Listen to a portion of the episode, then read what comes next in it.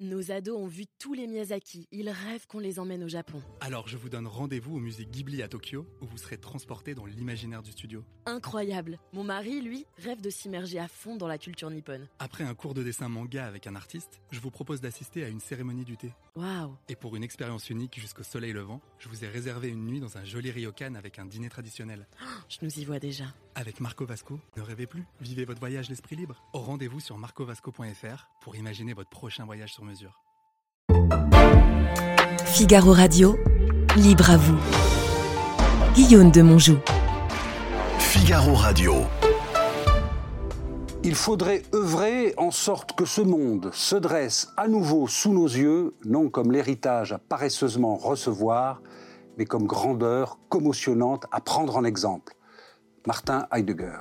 Le monde ne nous est pas finalement donné, même lorsque l'on dit qu'on vient au monde, mais nous avons à nous poser la question du monde et de notre rapport au monde pour qu'effectivement le monde ne soit pas simplement quelque chose qui nous soit donné et que l'on ait à prendre paresseusement, mais quelque chose que l'on ait à revisiter d'une certaine façon comme un lieu nouveau, à réinventer, et pour que effectivement la présence au monde devienne effective.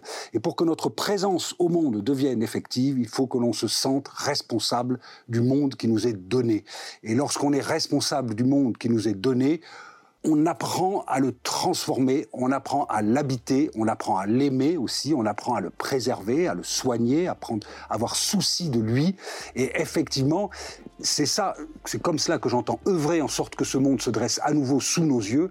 Il faut prendre souci du monde, se sentir responsable du monde pour recréer ce monde et en tout cas pour qu'il y ait une transmission du monde qui nous est donné aux générations suivantes et que cette transmission soit enrichissante et généreuse. Frédéric Boyer, bonjour. Bonjour. Vous êtes euh, écrivain, chroniqueur, traducteur, mais aussi poète, éditeur. Et euh, vous avez fait Normal Sup, mais vous êtes surtout obsédé dans tous ces livres par la question du sens euh, des choses et de la vie. vous écrivez sans relâche avec vos larmes, votre foi, votre goût des mots. Frédéric Boyer, vous avez déjà signé une trentaine d'ouvrages explorant des formes littéraires diverses. Vous avez traduit le Kama Sutra, vous avez aussi traduit Shakespeare, mais aussi Saint-Augustin et la Bible. il y a 20 ans, vous aviez euh, composé ce grand ouvrage pour Bayard. Et aujourd'hui, vous récidivez avec ces évangiles en traduction euh, lumineuse euh, de la vie de Jésus qui paraît ces jours-ci dans la Blanche de Gallimard. Et on va commencer notre entretien par un questionnaire, un questionnaire un peu comme ça, abrupt, un questionnaire de Proust. vous y répondez du tac au tac, rapidement, et avec les fulgurances qui sont les vôtres. Dans quelle France, Frédéric Boyer, avez-vous grandi? J'ai vécu dans la France des Trente Glorieuses. Voilà et dans une famille très modeste. Et mon père et ma mère, on était trois frères, nous ont appris qu'il fallait euh, que cette France-là, on avait la chance de vivre dans cette France-là, et qu'ils nous ont transmis le goût de l'effort pour euh, découvrir justement ce que cette France-là pouvait nous offrir. Je tiens à le dire parce qu'aujourd'hui on n'entend plus du tout ce discours. On était dans un milieu très modeste et tous les trois, on a fait des grandes études on a aimé euh, travailler, on a aimé étudier, on est devenu après, on a fait ce qu'on a pu dans la vie chacun. Mais mon père est mort il y a deux ans et il nous a toujours transmis ce goût de l'effort, de l'intelligence, alors qu'il n'avait fait aucune étude. Il n'avait même pas son certificat d'études et des lectures. Voilà, mon père lisait toujours les livres que j'achetais, il les lisait avant moi même. Et c'était ça ma France des années 60-70. Euh, est-ce que vous pourriez décrire en trois adjectifs l'atmosphère qui régnait dans votre fratrie? Vous êtes trois frères. Alors, en trois adjectifs. Alors, affectueuse, mais aussi rivale, et euh, aussi, je ne sais pas si c'est un bel adjectif, mais séparatrice. C'est-à-dire qu'on a. Non, j'ai pas le droit de commenter, non. On a tous les trois quitté le foyer familial à 16-17 ans. Voilà. Mais vous dites que Tout en aimant nos, nos, parents, mais on s'est séparés. Et donc, mais je crois, en y réfléchissant, que c'est la fratrie qui a voulu se séparer aussi. Voilà. Parce qu'elle était un peu fusionnelle? Elle n'était pas tant que ça fusionnelle, mais je crois que c'est. On avait besoin chacun de se réaliser ou chacun de montrer à l'autre frère qu'on existait, ou je sais pas, ou qu'on avait, ou qu'on allait inventer un chemin chacun, et c'est ce qu'on a fait tous les trois d'ailleurs. Vous avez dit un jour que vous aviez fui le domicile familial à l'adolescence. Qu'est-ce que c'est que cette histoire? Ça avait des choses. Oui. Ben oui, je suis parti à 16 ans de, de, chez moi. C'est une sorte de fugue, comme en font beaucoup d'adolescents, et j'ai beaucoup d'attention et une certaine bienveillance, justement, à cet âge de l'adolescence où effectivement on est très instable et on est en quête de quelque chose, on ne sait pas quoi d'ailleurs.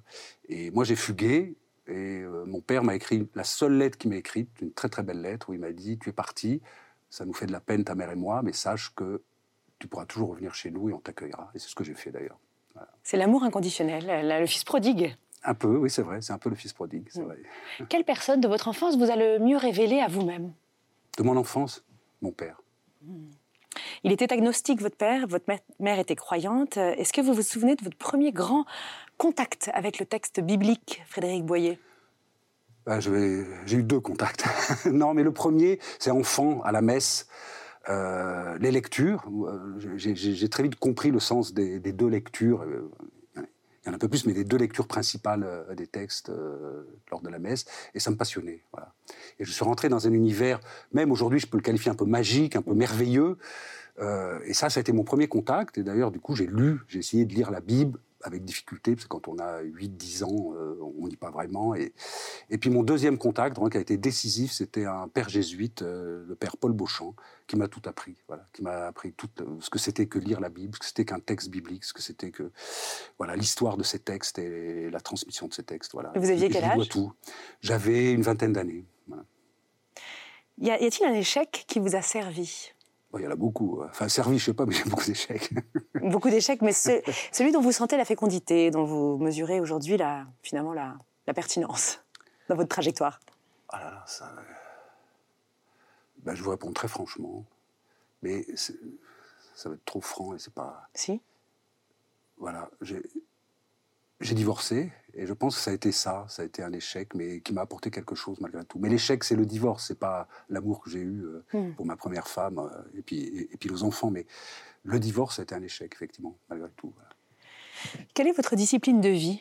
Alors là, mes amis vont rigoler parce que je. Vous n'en avez pas Si, je. Vous travaillez quand même. voilà, ma discipline, c'est le travail. D'abord, je, je, travaille toujours beaucoup. Puis, je, je vous avez dit que j'étais éditeur, donc c'est pas, pas rien. Il faut, il faut, il faut travailler. Et je, je. Mais c'est une discipline que je m'impose pas. Mais je me lève toujours assez tôt le matin. Je il peut pas se passer deux jours, je vais dire pour être franc, sans que je travaille pour moi, sans que j'écrive, sans que j'ai toujours un texte en traduction quelque part, voilà qui un jour ou l'autre paraîtra ou non d'ailleurs, peu importe.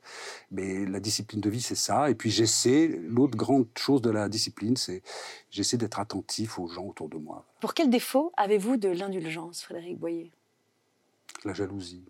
Parce que c'est quelque chose qui nous traverse tous. Et c'est un des moteurs de l'histoire du monde.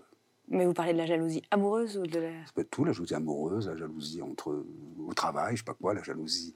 Et puis la jalousie, c'est quelque chose de plus profond, c'est, une blessure de l'amour, c'est aussi un moteur de l'amour, la jalousie. Voilà, il faut... Et donc c'est quelque chose de très constitutif de, de, de l'ego de chacun. Et il faut y être, euh, faut être soucieux de cette, de, cette question-là. Hein. Oui. Comment dissoudre la tristesse? D'abord, il faut l'accepter, la tristesse. parce que si vous voulez qu'elle s'en aille, il faut d'abord l'accepter, sinon elle ne s'en ira pas. Donc il faut l'accepter et il faut essayer de vivre avec. Et en vivant avec, c'est comme euh, domestiquer une, altérité, comme domestiquer quelque chose de sombre ou quelque chose qui vous blesse. Il faut, il faut apprendre à domestiquer cette chose-là. Et il faut accepter de vivre avec la tristesse. Dernière question, qu'est-ce que vous aimeriez, Frédéric Boyer, qu'on retienne de vous après votre mort? Oh, franchement, je ne pense pas à ça, mais euh, j'aimerais que mes enfants, j'ai cinq filles, voilà, j'aimerais que mes cinq filles se souviennent un peu de moi, voilà, c'est tout. Il n'y a que ça qui me. Ah, c'est une très très belle euh, perspective. Frédéric Boyer, merci d'avoir accepté notre invitation. En lisant votre traduction des, évangiles qui paraît aujourd'hui euh, dans la collection blanche chez Gallimard, je me suis demandé pourquoi, à la lecture de votre texte, il y avait une sorte de résistance. Euh, tous les mots de la Bible semblent être des mots inscrits comme ça, un peu immuables, et soudain que quelqu'un puisse euh, euh, avec audace les modifier, transformer, transformer l'Esprit Saint en, en souffle esprit, transformer le mot péché en mot manque. Euh, tout ça est, d'une audace incroyable. comment vous est venue l'idée de réinventer ou de réinvestir cette traduction? La Bible, c'est un tissu de traduction, c'est un millefeuille de, de, traduction. Et effectivement, donc chaque traduction construit sa langue Elle construit sa langue. Alors, quand c'est la langue de la liturgie, évidemment, c'est une langue qui reste et c'est une langue de partage, puisque la communauté partage avec les mêmes mots. Si on est tous les deux, voilà, on peut pas euh, prier avec des mots différents si on prie ensemble. Voilà, bon. donc ça, c'est quelque chose qui a soudé une langue, donc une traduction, effectivement.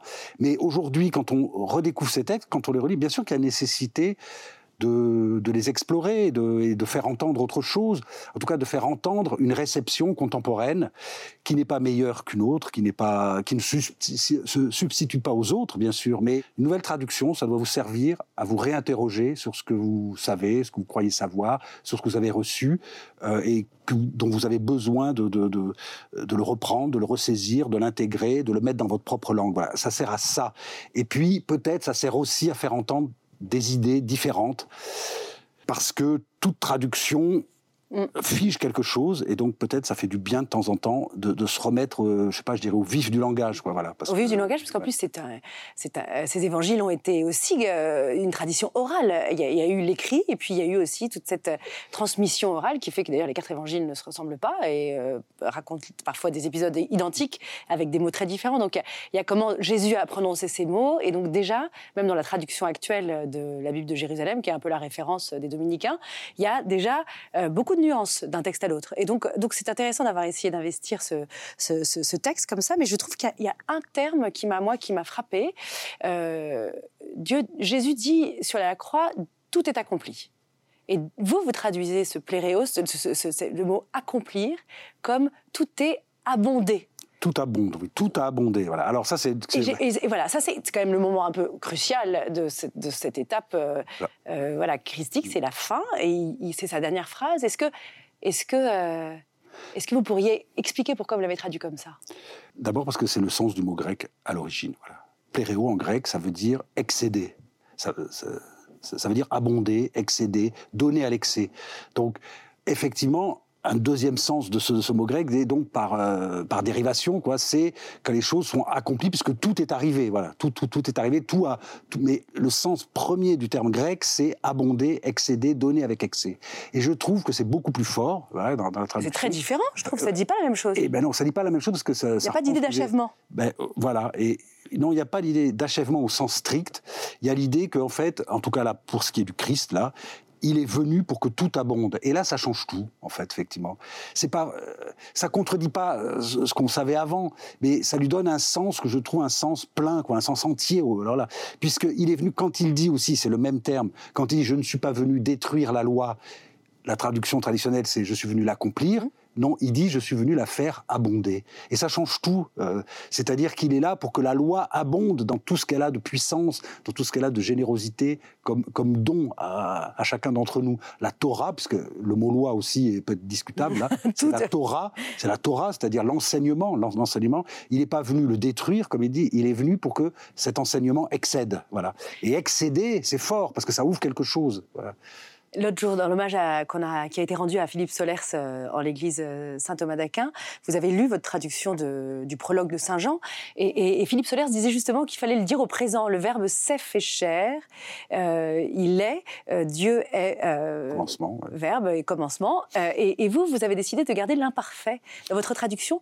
Philippe Solers disait sinon, on est dans un film si on met l'imparfait. Et, vous, vous avez fait le choix quand même de l'imparfait. Pourquoi? Alors d'abord, j'en avais discuté avec lui, donc c'était. Ça, c'est quand même le privilège. Non, mais c'était c'était émouvant pour moi de, lire ça alors qu'on avait discuté ensemble et qu'on était d'accord et pas d'accord, c'est les deux. Mais bien sûr, moi je comprends très bien ce qu'il disait. C'est-à-dire qu'il il disait c'est le sens de l'incarnation, c'est au présent.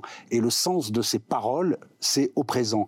Et il a raison euh, parce que c'est performatif. Voilà, c'est une langue performative. C'est une langue quand on dit, si vous lisez aujourd'hui les, les, évangiles, il faut penser que finalement ça, ça a lieu aujourd'hui. Voilà, ça se fait. C'est en action. C'est une langue d'action. Alors donc effectivement, c'est mieux le présent.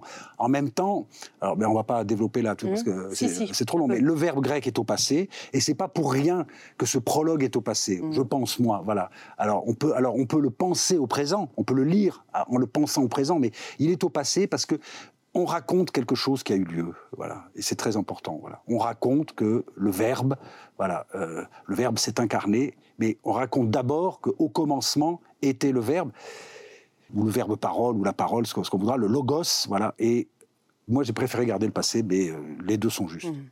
Alors, ce qui s'est passé est toujours vivant, semble dire l'Évangile. Euh, le tombeau est vide, mais euh, tout de suite la résurrection a lieu. Elle, est rapide, la réapparition est rapide.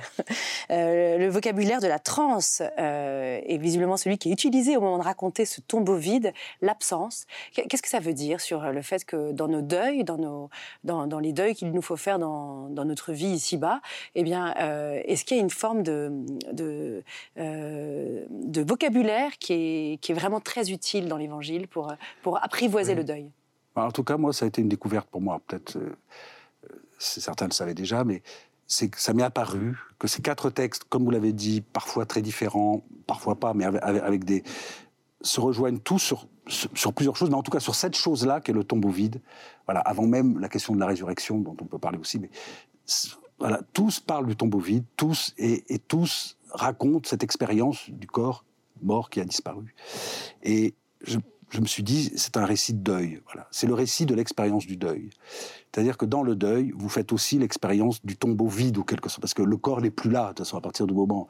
Le corps, vous avez et les, femmes au tombeau emploient en grec, effectivement, dans les, dans, dans, dans les quatre textes, le vocabulaire de la transe, de la transe sacrée, même en grec. Il y a le mot extasis, le mot extase, qui en grec était justement la transe sacrée et avec, euh, c'est presque une transe chamanique, et on sait que dans la transe chamanique, c'est le passage de la, on va revisiter la mort en quelque sorte pour refaire un passage, pour redonner quelque chose à la vie, et c'est ce qui se passe avec avec cette expérience-là du tombeau vide, voilà. Et, euh, et, finalement, un évangile, au bout du compte, c'est un texte qui nous apprend à vivre sans l'autre. Ce que dit l'évangile très profondément, il dit la mort n'est pas la fin de nos récits. Le récit, et nos récits doivent continuer en traversant la mort, en traversant l'épreuve du tombeau vide, en traversant l'épreuve du chagrin, de la, disparition. Mais la mort n'est pas la fin de nos histoires, la mort n'est pas la fin de nos récits. Et donc, même si on ne croit pas en la résurrection, on peut très bien dire que ce qu'on a appelé résurrection, dont le mot grec, on peut le traduire par soulèvement aussi, ce qui est beau, c'est le soulèvement de la vie, la, résurrection. Et donc, sans être croyant forcément, on peut se dire que ces textes, la force de, ces textes, c'est de parler du soulèvement de la vie. Voilà. Mm-hmm à travers l'épreuve du chagrin et, de la mort on, est libre de ne pas y croire et de ne pas avoir vécu ça aussi, mais en tout cas, c'est cette expérience-là que racontent ces textes-là. Alors, vous avez, vous, connu deux deuils euh, consécutifs à six mois d'intervalle. Euh, on, est en, on est en 2017, vous avez votre compagne, d'abord la psychanalyste euh, Anne Dufourmentel, qui s'est noyée en venant en aide à un adolescent durant l'été 2017. Et puis votre éditeur de toujours, votre, votre ami, Paul Olchakowski-Laurence, en janvier 2018. À travers trois courts récits ou poèmes qui rendaient hommage à Anne Dufourmentel, à l'être aimée et justement disparue, vous avez évoqué la douleur et la séparation. C'était, ce titre était d'ailleurs très très beau, peut-être euh, pas immortel. Euh, cela va faire donc six ans que vous vivez avec elle autrement. Comment cet événement, Frédéric Boyer, a-t-il fait basculer votre vie et votre trajectoire? Lorsque sur cette plage, j'ai perdu la femme que j'aimais et notre fille a perdu la mère qu'elle aimait, qui, était sa mère, cette jeune fille qui était très, très jeune, qui avait 12 ans, est venue me voir. Elle m'a dit Toi, ne meurs pas. Voilà, c'est tout à partir de là, bah, on a fait en sorte de ne pas mourir tout de suite. Et, et après, bah, voilà, euh, on vit avec le souvenir d'un amour. Et voilà, il faut.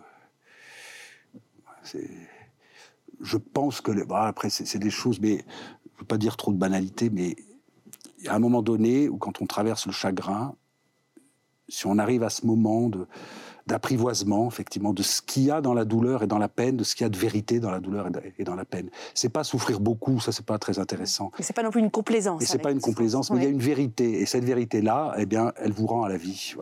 La vérité du chagrin vous rend à la vie. je, crois. Et je pense que c'est ce que pensait Anne du Fourmentel. Mmh. La douleur ancienne se transforme peu à peu en une douce joie, dit un personnage de Dostoïevski, un des frères Karamazov. Tout à fait. douce joie, ça vous, c'est pas un peu excessif? Mmh. Non, non, parce que justement, l'adjectif doux euh, rend la joie plus, plus fréquentable, presque, la mmh. plus, plus, familière finalement. Parce que la joie, ça peut être, euh, ça peut être violent, ça peut être euh, l'extase, ça peut être quelque chose qui vous entraîne. Mais douce joie, j'aime bien, effectivement, parce que la, la douceur, c'est ce qui peut permettre effectivement de vivre avec quelque chose qui peut être encombrant parfois. Mmh. Et l'écriture là-dedans, est-ce qu'elle vient rendre possible euh, l'éclatement de cette douce joie, enfin en tout cas l'installation de cette douce joie L'écriture, Ben, dans ce cas-là, par exemple, oui, c'est vrai. J'ai eu honte au départ d'avoir écrit ce texte. Peut-être pas immortel. Je me suis dit, mais pourquoi je me voilà En fait, bon, maintenant j'ai passé ça, mais vous le trouviez trop intime trop... Non, bah, j'ai essayé justement de faire en sorte que ce soit, soit pas. Je, je, raconte rien, ni, d'elle, ni, ni, de nous, ni de quoi que ce soit, mais, je, euh, mais justement, l'écriture, en fait, finalement, euh, l'écriture va vous accompagner à travers le langage pour essayer à la fois de ne pas dire ce qu'on crève d'envie de dire et à la fois de dire ce qu'on n'arrive pas à dire. Enfin, les deux sont vrais. Et c'est un chemin particulier dans, dans, le langage qui s'appelle la littérature. dans, le, dans, laquelle, dans un, un, langage que vous, que, que, vous avez donc apprivoisé sous un autre, euh, j'imagine, une autre urgence après ce, ce, ce deuil. Euh, oui. Dans ce deuil, vous avez, j'imagine que c'était vital pour vous de d'écrire, d'exprimer. C'est vital. Et effectivement, alors que j'avais jamais tenu de journal ou écrit pour moi-même, le, j'ai eu ce besoin maintenant, et je le fais maintenant régulièrement, d'écrire euh, sur des choses que je peux vivre, traverser, euh, des sentiments, des, expériences ou euh, des épisodes de ma vie. Donc ça, ça a changé effectivement. Et c'est à peine depuis quelques années que je m'en suis rendu compte. Au début, je ne me suis pas rendu compte que maintenant j'avais un souci d'écriture quotidienne où je, m'expliquais un peu, où j'essayais d'expliquer aux autres et à moi-même euh, ce que je pouvais vivre dans la vie, euh, ce qui peut se passer avec euh, ma, plus jeune adolescente, qui, parfois est un peu en chemin aussi en, chemin aussi, ou ce que je peux vivre euh, dans la vie professionnelle, ou répondre à des questions qu'on m'a posées. Ou, voilà, La philosophe Simone Weil dit que toute souffrance qui ne déplace pas est une souffrance perdue.